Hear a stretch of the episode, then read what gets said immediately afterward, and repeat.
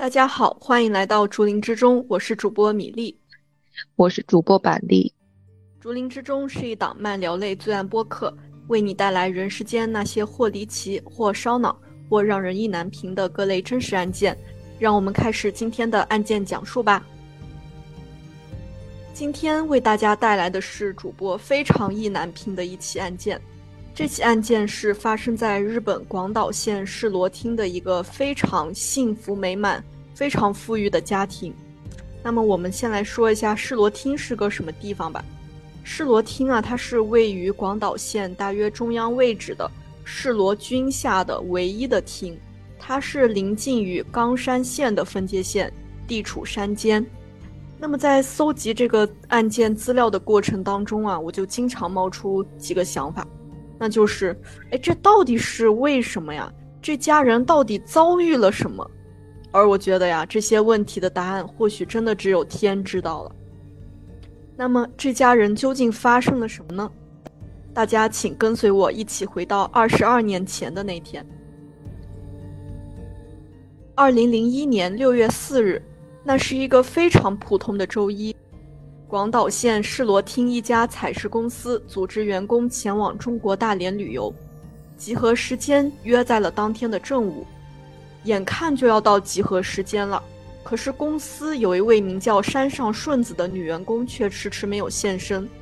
大家等啊等，等待过程中呢，还给顺子打了电话，可是一直没有人接听。联系不上顺子的同事就有些着急了，他们担心啊，这个顺子是不是遇到了什么突发状况，便前往顺子家进行查看。到了顺子家，同事发现顺子家里没有人，哎，这就很奇怪啊，这为什么呀？因为顺子家里还住着顺子的婆婆，顺子的婆婆她因为腿脚不便，平时是不太出门的，这个时候她用她能去哪儿呢？哎，这些同事就意识到顺子家可能出了什么事情，于是同事赶紧联络顺子家的亲属，亲属就帮忙联系这个顺子的丈夫山上正红。哎，发现这个正红也联系不上，而且亲属就紧接着联系了山上正红工作的建筑公司嘛，然后惊讶的得知这个正红他也没去上班。山上家呀，他有一辆丰田的小轿车和一辆小型货车。这个时候啊，大家发现山上家里这个丰田车也不见了，反而啊是停着女儿山上千枝的车。于是亲属就赶紧联系女儿千枝，但是更加奇怪的就是千枝也联系不上了，就相当于是一家四口都联系不上了，就很奇怪。说到这里啊。那这一家四口是谁？我们都提到了。那我们现在再具体介绍一下这四个人。首先是这个山上正红，当时五十八岁。山上正红是山上家的男主人。山上家居住在市罗厅户章这个地方，是当地有名的世家，也是这个厅里有权有势的家庭。山上正红，刚刚我们也提到，他是一家建筑公司的职员。他的名下呀有一辆白色的丰田 Sprinter，刚刚我们也提到了嘛，就是失踪的、消失了的那辆车。然后第二个人山上顺子，当时五十一岁，顺子是郑红的妻子。我们刚刚也说到嘛，他是一家采石公司的职员。失踪当天呢，就职的这家采石公司员工组织员工旅行，当天是出发的日子。然后第三个人山上千枝。当时二十六岁，千枝是正红和顺子的独生女，是位于濑户内海沿岸的广岛县市立竹园小学的一名老师，负责一年级的教学工作。千枝她不和父母一起住，而是在离父母家大约三十公里的竹园市内有一套公寓，过着独居的生活。千枝啊，可是当地的一个挺有名的人物。她二十岁的时候，曾经当选了这个世罗小姐，是一位大美人。大家可以前往公众号“竹林之中”查看千枝的照片，她真的是长得非常非常漂亮，非常耐看。她在她任职的那个小学里面，也是如女明星般受欢迎的老师。千枝她有一位正在交往的男性，千枝与这位男性啊，是大学期间通过教育实习认识的。两人呢都得到了父母的认可，并且两个人婚期将近。这位男性啊，当时是在广岛县外备考资格证，和千枝是属于异地恋嘛。然后第四个人呢，就是山上三只啊，大家要区分清楚啊，一个是千只，一个是三枝，名字有点像。对对，非常非常像。然后这个三只呀，是那个奶奶，呃，三只当时是七十九岁，她是郑红的母亲嘛，也就是顺子的婆婆。然后这个三只呢，她是和这个。夫妻二人住在一起。另外呀，这家人还养了一条名叫 Leo 的狗狗，是一只西施犬。这个狗狗的脖子上还挂着一个写着“山上 Leo” 的红色项圈。大家可以看出来啊，这家人就是把这个狗狗视为了家人一般的存在，给它冠上了山上的姓。对对对，就是感觉那个这家人都非常就是喜欢这条小狗嘛。然后在介绍完了这家人之后，我们再来看看山上家的构造。山上家的构造是这样的，因为山上家它是当地的名门，所以它的房屋啊建的是很气派的。和房屋主体相连的是一座两层楼的小独栋，房屋主体和小独栋之间呢是带屋顶的停车空间。一家人平时啊在这个房屋主体里面吃饭、洗澡。正红夫妇千枝的卧室则设在小独栋的二楼，哎，这种设置在农家是非常常见的。哎，那么得知山上一家突然消失不见的山上顺子的弟弟，他来到这个山上家，他登上了梯子，爬上了山上家小独栋的二楼，发现有一扇窗户没有上锁，于是这个顺子的弟弟啊，就从这扇没上锁的窗户翻进了山上家。进入家里以后啊，顺子的弟弟就下到一楼，打开了面向庭院的房屋门。哎，当时这个顺子的弟弟就发现，这道门是上了锁的，不过这个锁似乎是从外面按下按钮就可以上锁的类型。之后啊，山上一家的亲属也进入了屋子，他们走到从小独栋通往房屋主体的厨房门前，发现这道门没有上锁。哎，这在农村其实是很正常的。亲属啊，就担心郑红的母亲三枝的情况，于是赶紧向这个里间三枝的房间走去。三枝的房间里面有一张床，床上的被子里面仿佛睡着一个人，隆起了人的形状，但是掀开来看却没有三枝的身影。那么这些进入房子的亲属啊，再次回到房屋主体的起居室。在那里，大家看到了三只平时干农活穿的衣服，衣服是呈一个摊开着的状态，仿佛主人马上就要穿上它似的。亲属啊，还看到了旁边厨房的小电灯泡还亮着，走廊上的灯也亮着，并且在厨房水槽的操作区里面还放着碗，碗里还装着鸡蛋和切碎的葱，餐桌上面呀还放着。仿佛头天晚上就准备好的今日份的早餐，早餐上面还罩着防苍蝇蚊虫的饭菜罩子。鉴于眼前的这一切情况啊，可以推测山上家不知出于什么理由，在吃早饭前就必须离开家去往某个地方。哎呀，奇怪的就是大家发现这个家里的狗也不见了，而且在这个浴室的更衣室里面，一位亲属还发现了没有洗的脏衣服。据查看呀，这些脏衣服里面有正红、顺子和三枝的衣服，呃，没有发现千枝的衣服。根据推测，应该是除了千枝，家里的另外三人昨天晚上都洗了澡。但是大家发现一个很奇怪的点，那就是这家人穿的睡衣，不管怎么找都找不着。那么六月四日下午五点半，一头雾水的亲属们啊，就赶紧向这个广岛县警署。假山鼠报案，希望警方能够找到山上一家的下落。哎，那么接到报案的警方呢，就火速前往这个山上家进行现场查看。警方呢，就发现了很多疑点，让我一一为大家列出来。第一，就是这个小独栋的玄关门虽然上了锁，但是通往房屋主体的厨房门没有上锁。哎，这个我们刚刚其实说到了，这在农村其实是挺常见的。那么第二个疑点啊，就是现场没有发现强行闯入、撬开窗户、撬门、打斗、翻找物品的痕迹，也没有卢米诺反应，就是没有检测到血液。然后，山上一家的定期存款的存折还放在原处，他们家的存款大约有两千万日元，大家就可以看出。零一年的时候，对对对，是非常非常有钱。我查了一下，大概就是在现在值差不多一百万人民币这样，就就挺有钱的。嗯，而且在那个时候应该值的更多吧？是的，是的。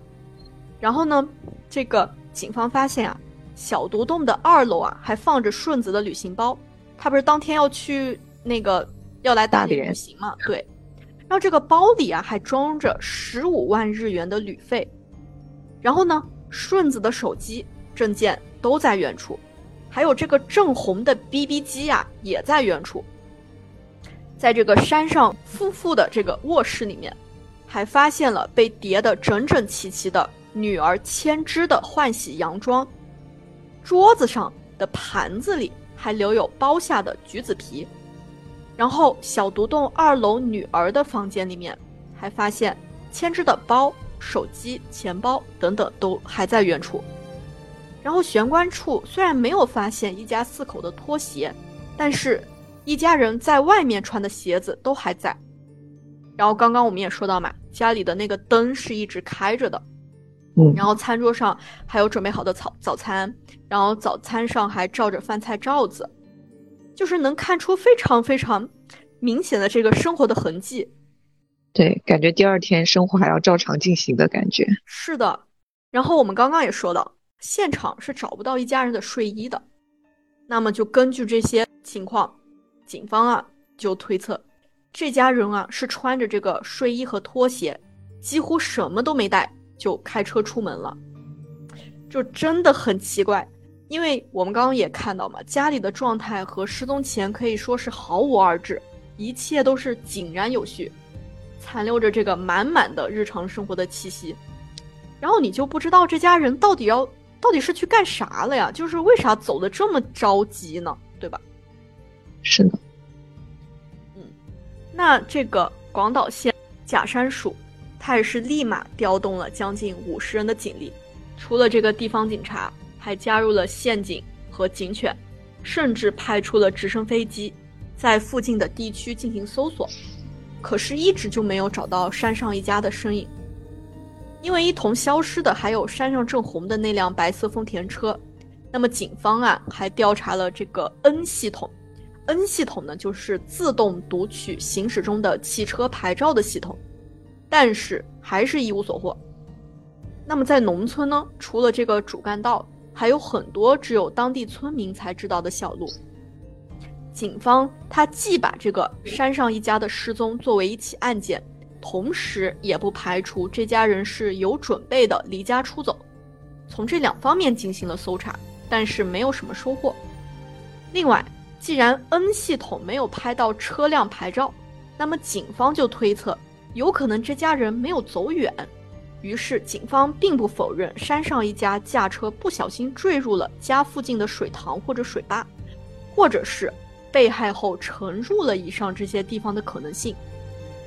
警方搜索了各种可疑的地方，搜索过程当中呢，也有当地人加入。当时啊，正值六月，这个杂草长得是非常快的。但是在这个时期啊，如果汽车落入水塘或者是水坝里面的话，是绝对能被发现的。警方虽然进行了重点搜索，但是还是没有发现车辆。进入水塘、水坝的痕迹。哎呀，眼看这个搜查迟迟没有进展，顺子的同事还制作了这个传单，以求知情人士能够能够提供线索。这个千枝的未婚夫呢，也是连日前往有任何头绪的地方进行搜索。这个未婚夫啊，他就曾听千枝说，京都等地是他父母充满回忆的地方，于是未婚夫还开车前往京都等地进行搜索。晚上呢，就睡在车里面，从九州到东京，只要是有一点点头绪的地方，前日的未婚夫都没有放过，搜索了一整个夏天，但是还是没有搜到，就真的太奇怪了。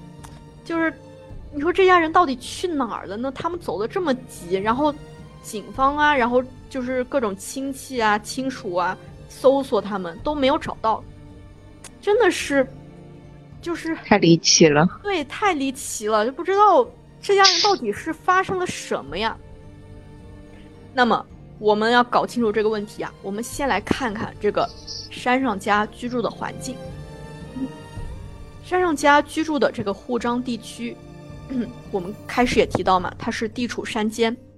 现在的沪章地区可以从尾道这个地方经由尾道汽车道到达，可是，在案发当时啊，这条道还没有开通，只能驾车从国道一八四号线一直往北开，大概得开五十分钟才能到达。虽然山上家位于国道一八四号线沿线，但是山上家周边的住户大多是位于一条河的西侧。山上家东侧只有一户邻居和碎石工厂，除此之外呢，就全都是农田。尽管山上家旁边是有一户邻居的，但是这户邻居一家五年前才搬过来，和山上家算是比较新的这个来往对象。那么警方啊，就对这个山上家的这个邻居进行了调查。邻居表示，没有听到山上家失踪前曾传来争吵、打斗的声响。根据这个山上家邻家主妇的说法，这家人失踪前两天，也就是六月二号周六这天，他看到山上家的女儿千枝在家。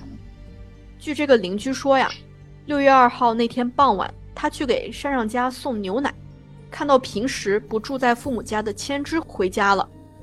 因为千枝的未婚夫，我们开始也提到嘛，他是在外地备考的，所以比起和他这个未婚夫见面。千枝在周末的时候，更多是选择回父母家度过。哎，那么这家人究竟是什么时候失踪的呢？哎，六月三日周日傍晚啊，有目击者看到山上郑红正在自家前面的田地里面干活。那么这个郑红的母亲三枝在傍晚五点左右还在和附近的邻居站着说话。虽然不清楚六月三日这个妻子顺子都做了些什么，但是六月四号我们刚刚也说嘛，顺子是要前往中国大连旅游的，这是他一直都很期待的事情。而且六月二号周六这天，顺子也照常去这个他就职的采石公司上班了，没有表现出任何异常，都很正常。而我们要想知道这家人失踪的时间，关键还得来看看这个女儿千枝的活动轨迹。在失踪前的一天，也就是六月三号，千枝工作的竹园小学举行了参观日。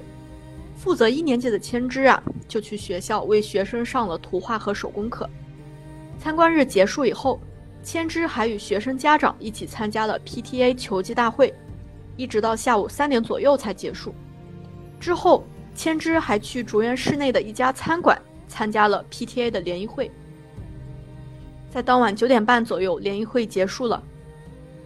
千枝开车送同事回家，在路上，千枝还给母亲顺子打了一通电话。大概的通话内容如下，我来扮演一下。千枝就说：“喂，妈妈，我把化妆品忘在家里了，我要回来取一下。”这个顺子就说：“，我给你送过去不就好了吗？”然后千枝说：“我在来的路上了，没事儿。”然后顺子就说：“那好吧，你开车注意安全。”那么送完头饰之后，千枝便前往了这个父母家。那么路上，千枝还打电话给未婚夫，像往常一样和未婚夫说当日都发生了什么。从这点来看，就根本看不出千枝是遭遇了什么重大的家族问题或者是烦恼。深夜十点五十分左右的时候，邻居就听到了山上家传来关车门的声音。哎，这点大家要格外注意啊，格外注意这一点。听到了关车门的声音。第二天，也就是六月四日凌晨四点，也有种说法是五点。送报纸的人员呀，就来到山上家送报纸。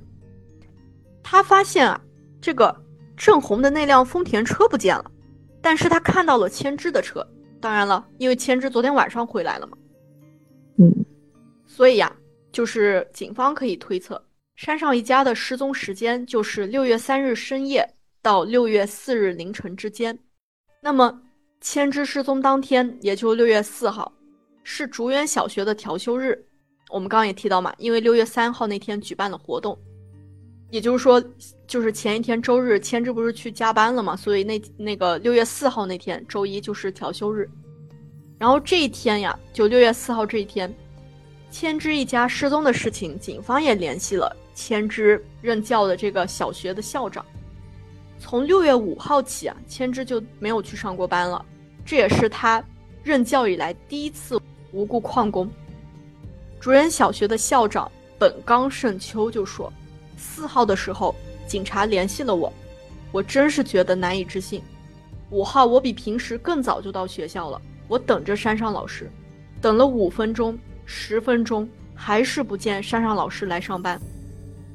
山上老师是一九九九年四月过来任教的，无论是学生还是家长都非常喜欢他。总之。”山上老师是一位元气满满、非常开朗的老师，他很擅长音乐，无论是弹钢琴还是手握指挥棒指挥演出，他都非常擅长。在山上老师的父母家，好像还留存着向学生收取班费的袋子和同学生家长联络的联络簿。怎么会发生这种事情呢？这个校长就这么感叹呀。然后啊，警方呢还采访了一位就是千之。班上那个学生的一个家长，这个家长也这么说啊。乍一看啊，我还以为山上老师是一个高中生呢。他长相真的很年轻，很可爱。他就是班上学生的爸爸们的偶像。家长参观和家长会上面，冲着他去的爸爸们的出席率都非常之高，他简直大受好评。在家长恳谈会上，我们和他相处的非常融洽，而且我们还和他一起唱过卡拉 OK 嘛。在唱歌的时候，他还经常唱早安少女组的歌，让我们这些老头子非常开心。就从这个校长和采访学生家长的这些这些话里面，都可以看出，千之啊，他在学校是非常非常受欢迎的。就是你很难想象，这么一个这么开朗、这么就是这么活泼的一个老师，他怎么会无缘无故就消失了呢？对吧？我觉得。实在是想不通是出于什么原因，对，想不出理由。是，那么二零零一年十二月二十号，这个时候距离千之失踪已经过了六个月以上了，因此这个千之呢也被广岛县的教育委员会给免职了，就是很可惜，但是也没找到他在哪儿嘛，就处于一直处于这个失踪的状态。那么，关于这个山上一家失踪一事，在当地啊也流传出了一些怪说，比如啊有玄学方面的人士就给出了各种各种猜测，虽然听起来都不太靠谱，甚至还有人认为这家人是被 UFO 给抓去了。当然呢，流传最广的一种说法啊是神隐说，神隐在日语里面有突然下落不明的意思，在日本有这样的说法。人们相信天狗、狐狸、鬼和一种叫做隐神的神会把人给抓走并藏起来，永远不还回来，或者会让被抓走的人以一种精疲力竭的样子出现在山中等地方，被人们发现。那么山上一家失踪之后啊，世罗厅当地就有人将山上一家的失踪案同附近大将神山发生过的神隐事件相提并论。据说江户时代中期。有一个叫做夏的女仆进入大将神山割草之后就消失了。当时村民全体出动去搜山，但是怎么都找不到人。人们在大将神山上面还为这个叫做夏的女仆安置了一个坟墓，叫做夏之墓。而大将神山啊，很巧的就是这块地曾经就是属于山上家的。你就说是不是各种巧合都在一起了？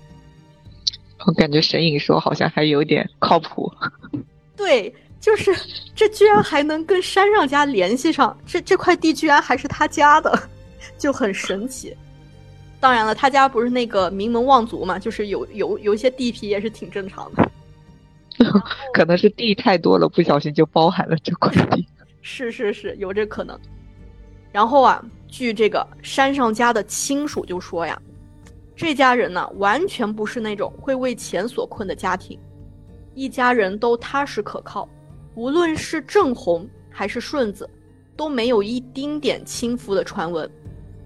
顺子对这个茶道啊和花道很感兴趣，一家人都是很懂人情世故的好人，家人之间的关系也很好，根本想不出他们会遭人记恨啥的。所以他们的失踪真的太像神隐了，连家人都这么认为啊！就真的你想不出一点原因，这家人怎么就不见了呢？对吧？嗯。感觉他们家就是很幸福美满的那种家庭，会在电视那种什么 洗衣粉广告或者什么 这种广告里面，对对对，这种广告里面会出现的，就是模板模范家庭。是，你看他本来就是名门望族，然后爸爸妈妈都有工作，女儿还是老师，然后女儿还有一个呃马上要结婚的未婚夫，就一切看起来都是那么的稳定，那么的安稳。这怎么就突然消失了呢？就真的很奇怪。然而，让所有人感到无比震惊的是，在山上家失踪一年后，二零零二年九月七日下午一点左右，位于广岛县市罗町的金丸水坝，路过的人发现了一辆翻倒在湖底的车。根据车牌号啊，警方确认这就是郑红的那辆丰田车。在车内发现了一家四口和宠物狗的尸体，而且可以得知是由山上正红开的车。据说呀，被发现的时候只有正红是穿着便装的，其他三个人都穿着睡衣，四个人都穿着拖鞋。尸体的损伤啊是非常严重的，是几乎处于一个白骨化的状态。警方呢是从这个牙齿的形状。鉴定，这就是山上一家四口。或许是因为当时湖水因为降水不足，水位下降，所以车子才能被发现。哎呀，板栗，你有没有觉得很奇怪？就是为什么当时搜的时候没搜着呢？当时不是也搜了水坝吗？我就一直觉得这点可奇怪了。我是觉得，如果不是因为降水不足，水位下降，他们还不知道，指不定什么时候才能被发现呢。可是当时不是说就是六月的时候，你那个车子掉在湖水里啊、水坝里是一定会被发现的吗？这这还是当时警方说的呢。对对对，说那个草丛会应该会有那个路径留下来是吧？没有说当时就是虽然杂草很繁茂嘛，但是水的话就还好，不足以就是把车给淹到看不见的一个状态。所以我就觉得真的。而且这个发现这个尸体的水坝，它就在士罗町，就在当地，也不是什么离得很远的地方，而且离他们家也挺近的。是，就感觉像是那种，嗯，鬼遮眼那种感觉。而且不是，你想起来没？就是那个前上半年吧，有一个高中生在他们学校里面失踪了。哦哦哦，后来在后山还是哪里发现？对对对，也是离那个学校很近，然后当时搜的时候也是没有搜着嘛，我就觉得这个真的，这很很像那种很像鬼遮眼。然后你记得我们之前还听过一个案件吗？就是香港那个徒步，然后呃一个人是失踪了还是怎么了？然后后面也是在失踪地的很近的地方，好像就隔了几米还是几十米吧，发现了他的那个尸体。对。那进入了什么结界？里世界，里世界的结界。对，我就觉得这些这些事情你真的解释不清楚，为什么当时离这么近都发现不了？这真的是太太太神奇了。那我们接着说这个案件啊。那么警方啊，就对这个山上家的死因做了一个判断。警方判断山上一家的死因是拉着家人自杀。日语就是“奴隶性举”，这个就就很奇怪，就是，呃，为啥好好的一家人要要拉着家人一起去自杀呢？对呀，而且他们家不是就挺幸福的吗？感觉没有什么理由。对，那么警方得出这个推断的，主要是根据以下几个原因：第一啊，就是尸体没有发现明显的外伤；第二就是。车钥匙还插在钥匙孔里面，而且全家人都没系安全带，属于是这个车还处于这个呃发动的这个状态，就是没没熄火的这个状态，然后掉到这个水坝里面去的。然后第三点呀，就是在被认为是车辆坠落的地点的入口处有禁止车辆通行的车挡，因此呀，就难以认为这家人是误入了这个水坝。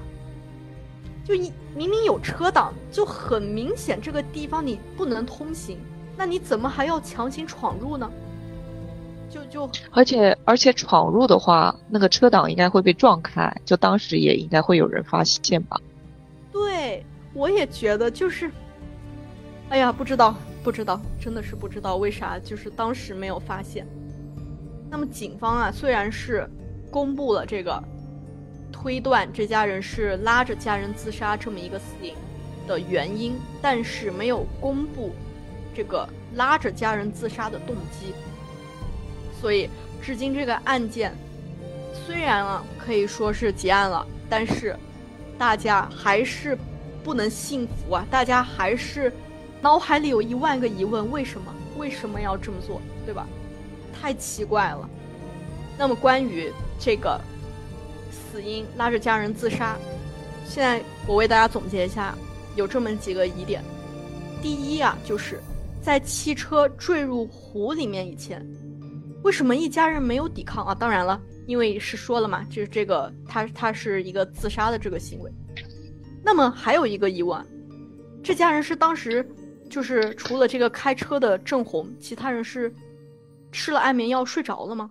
就是没怎么会没有一点点的这个反抗呢？而且就是更神奇的是，被发现的时候这个车窗是开着的，所以这家人是没有选择逃生的。板栗，你可以想一下。虽然呢，一个人，呃，假如他要选择自杀，但是人的求生欲可以说是与生俱来的，对吧？对，我觉得快要溺死的时候，应该还是会挣扎的，不可能说是完全就处于一个没有抵抗的状态。对呀，而且这家人没有没有系这个安全带，所以他是处于一个可以逃生，而且窗户还开着，至少他能挣扎一下吧，但是他没有。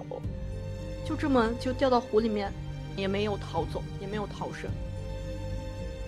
然后也就是我们之前说的嘛，为什么你在选择这个自杀前还要准备早餐呢？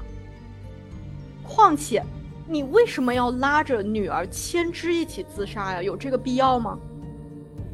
对吧？你就是你很难想，就是什么样的事情会让。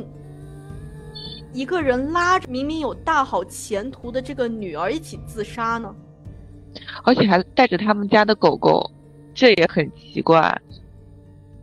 对，这个确实很奇怪。但是我觉得，就是一个想要他既然想要拉着他全家人自杀，那么他肯定是想一家人就要整整齐齐。那么这个狗狗，我们之前也说了，他还给取个名字叫山上 Leo，对吧？这已经视为他家的一份子。那我觉得。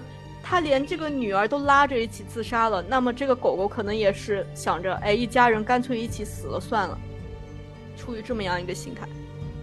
嗯，感觉就是很难很难很难想到他是什么理由自杀的。是，跟别人没纠纷，然后也不为钱所困，然后顺子，呃，第二天还要去旅游，这个女儿还和别人有婚约。你就说他到底原因是啥？这简直太匪夷所思了，感觉像是鬼上身了一样。我觉得是的。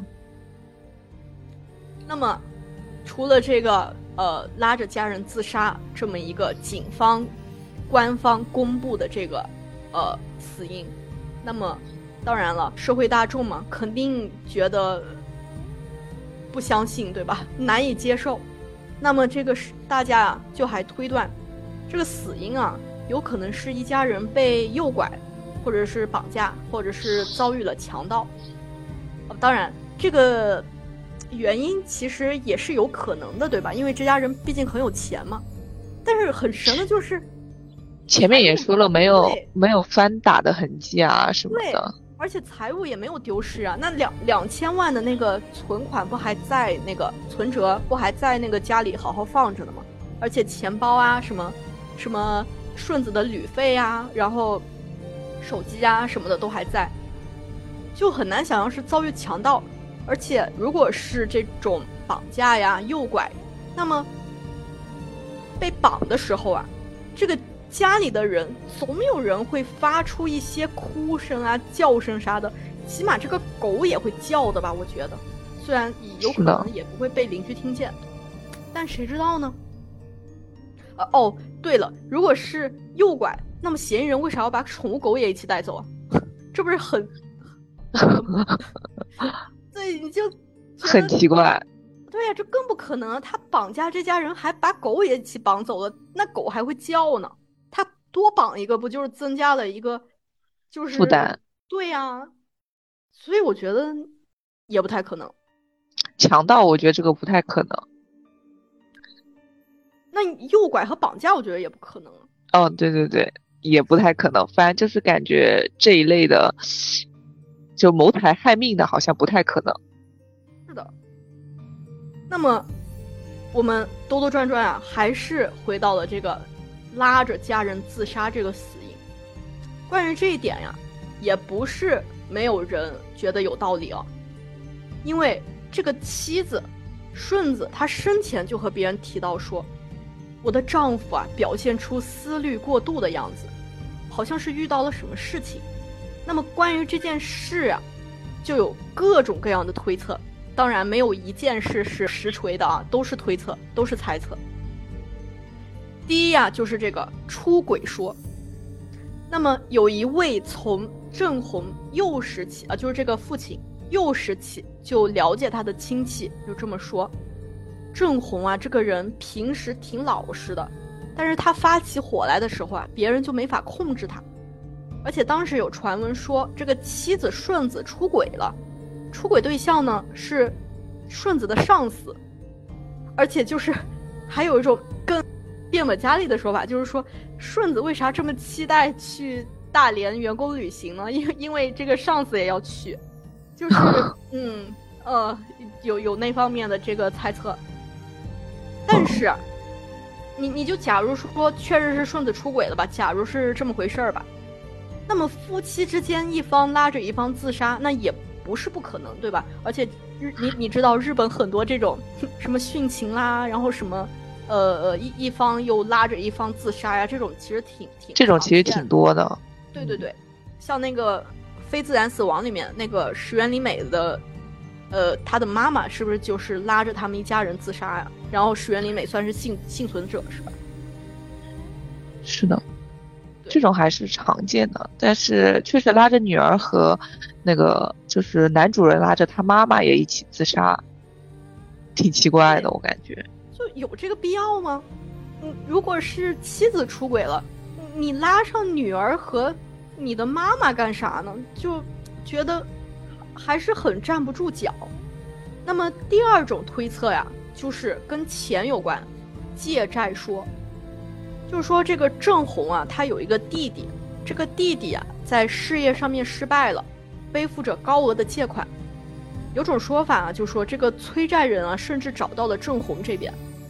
失踪前的郑红啊，他有种可能啊，他是为妻子的出轨传闻感到困扰；还有一种可能呢，为找上门来的弟弟的催债人感到困扰。而且，据说啊。失踪前的郑红为了偿还弟弟的债务，还卖掉了祖上传下来的山上家的田地。有种说法就是，就是刚我们提到的那个大将神山，就把那个山那块地皮给卖了，就是为了偿还他弟弟的债务嘛。但但这个就更奇怪了，他为什么要拉上他女儿和妈妈一起自杀？这个我觉得更解释不通。是啊，而且面对调查。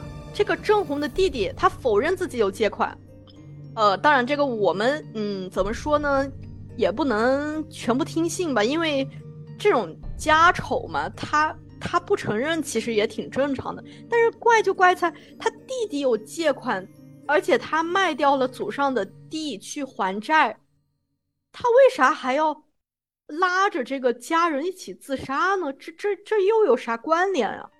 想不明白。而且呀，还有种观点认为，这一家四口不是就是除了郑红嘛，都是穿着睡衣，而且四个人都是穿着拖鞋就失踪了。这种现象啊，就特别像是因为金钱等纠纷而选择的趁夜里逃走。呃，这个我觉得，呃，哎呀，这没必要。那那做早饭这些，我觉得就完全没有必要做呀。就不太 也很难解释得通，我觉得这个是就，哎呀，还是很牵强，我觉得。而而且我觉得前面说就是郑红，他是想，嗯，就是拉着一家人殉情吧。我觉得也不会选择开车沉湖这种方式，就不太像那种手法手段。一般就是投毒啊、烧炭啊，感觉这种会比较多。你就想不到他干嘛多此一举，还开车坠入那个大坝里面。他如果想拉着一家人自杀，那死在家里其实可能更方便一些。对，就你搞不懂他就是为啥还要来这么一出。因为，除非是其他的家人都同意说我也想想要自杀嘛，才会乖乖的待在车里跟他一起沉湖。如果是郑红一个人，他想要，呃，拉着一家人自杀，但其他人其实不太愿意去死的话，呃，开车这种方式是很难把他大家一起带到湖底溺亡的，反而是烧炭啊、投毒啊这种方式会比较容易。其实就很搞不明白当时是怎么一种情况。是的，而且我就是在搜的时候，我也看到就有网友说呀。这个郑红，她属于是一个中等身材，你你想，她一个就是中等身材的人，她把三个成年人都一一搬到了这个车上，你你你觉得他有必要吗？他不累吗？如果他真的想就是拉着一家人自杀的话，是的，是的，而且就是嗯，你把家人给弄到车上的前提，我觉得是你得让他们先睡着，对吧？就是你得给他们下药啊，就是安眠药。对对对，但是现场也没有发现就是什么可疑的药物啊、毒物啊之类的，就很奇怪。然后啊，还有一种说法呀，就是有一点点跟政治因素有关了。这个我就呃简要的介绍一下吧。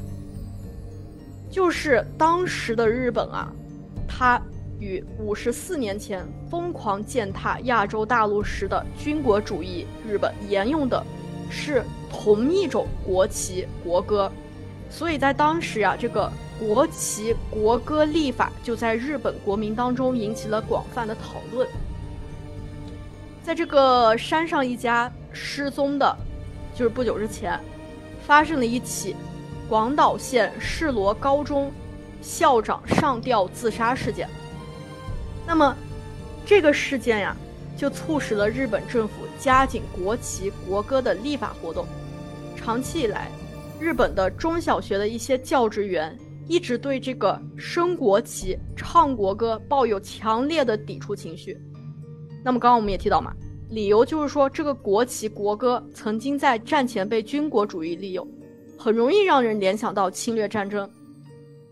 那么，这个施罗高中的校长就是这个自杀的校长，就是在上级指导部门与学校教职员工会关于挂国旗、唱国歌的尖锐对立中，内心矛盾重重，左右为难，然后走上了轻生的道路。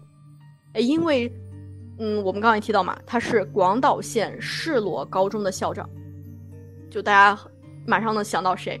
想到千枝，对吧？对，女儿，女儿千枝。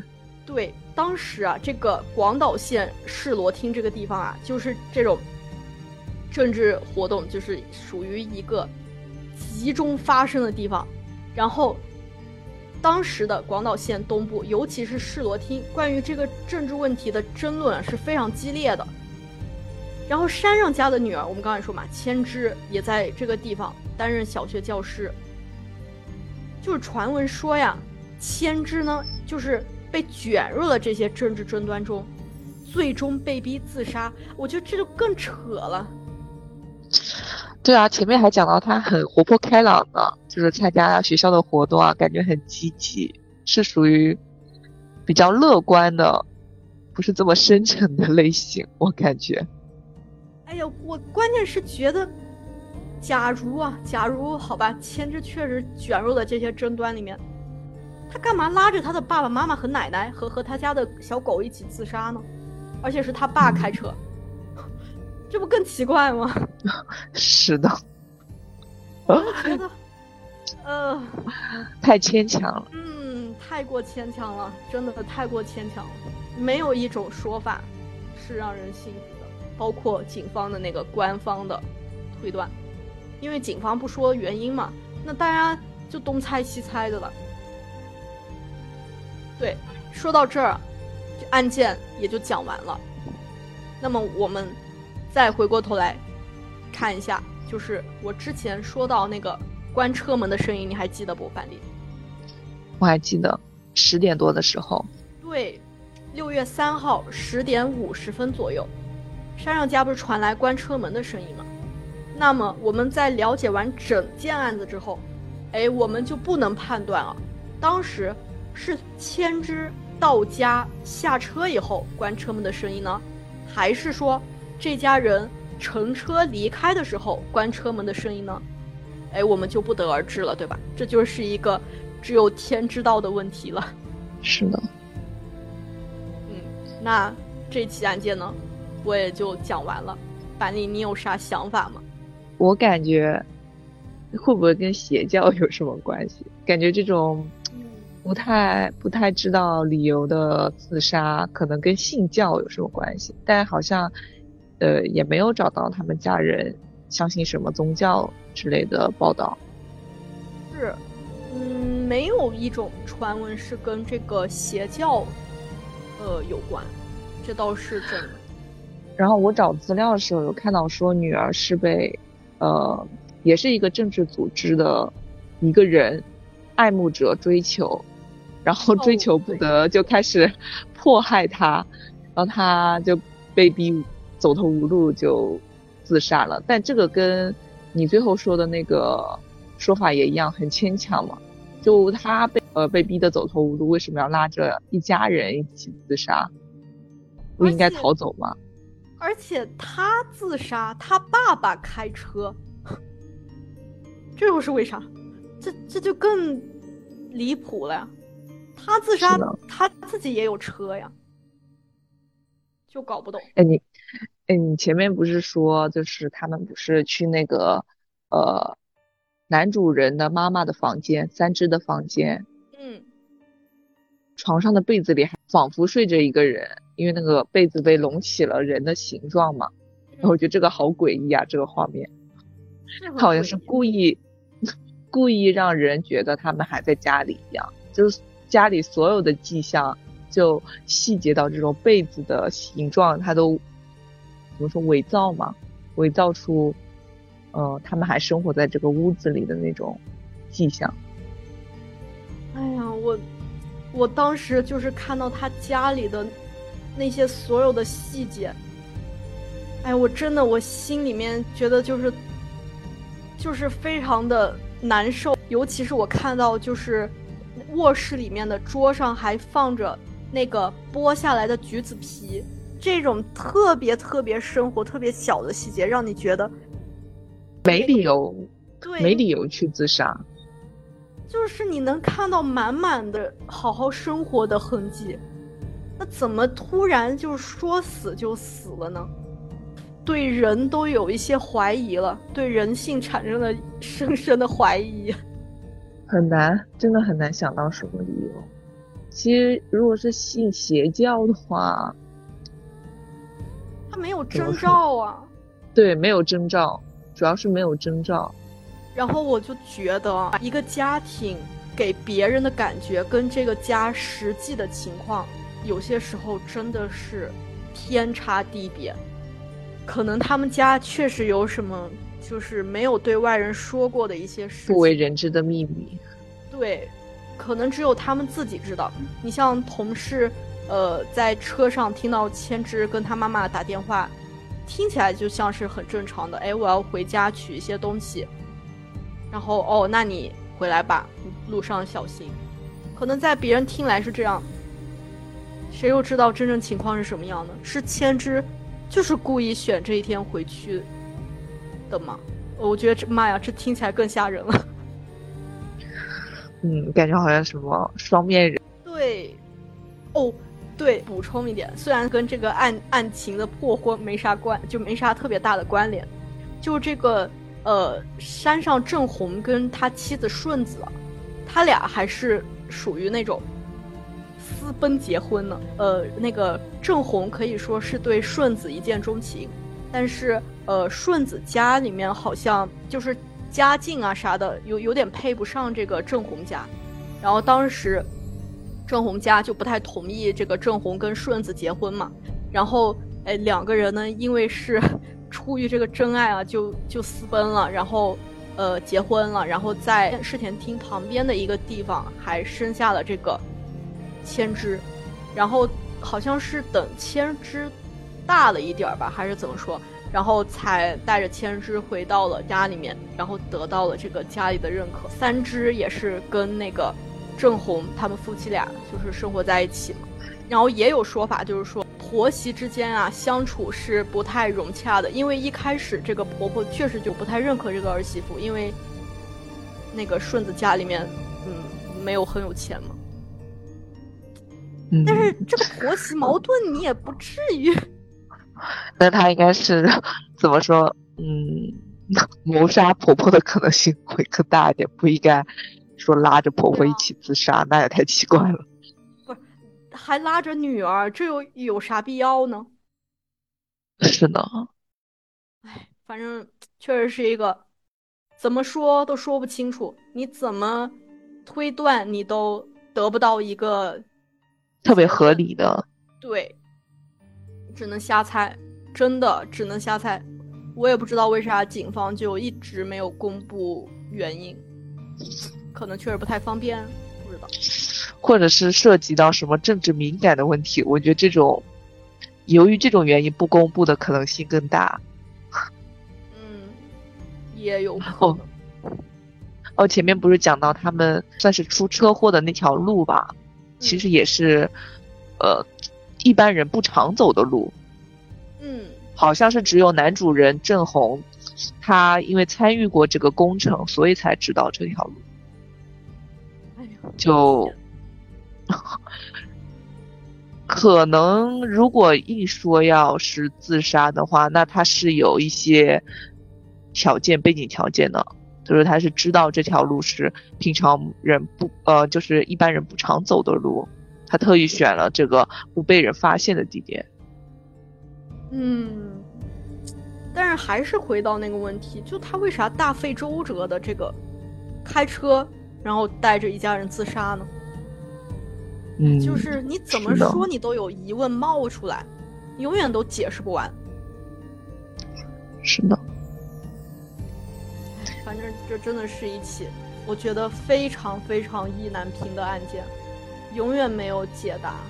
嗯，可能就也不知道警方到底掌握了什么样的证据，他们也没有公布，到现在也不能知道。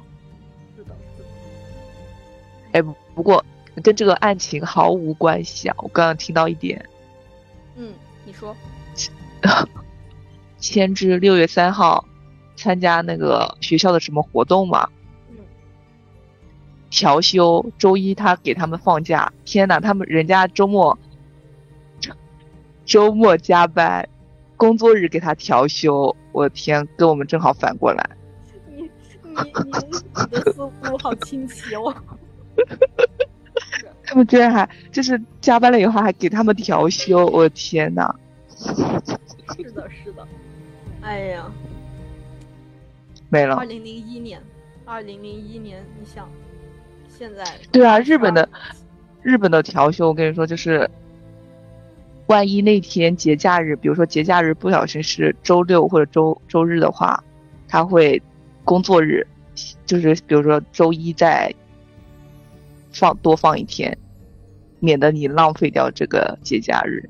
哎呀，别说了，别提了，难受，比案件还难受。好的，那我们今天的案件就到此结束啦。欢迎大家订阅《竹林之中》，也欢迎大家关注我们的微信公众号。我是米粒，下次再见。我是板栗，下次再见。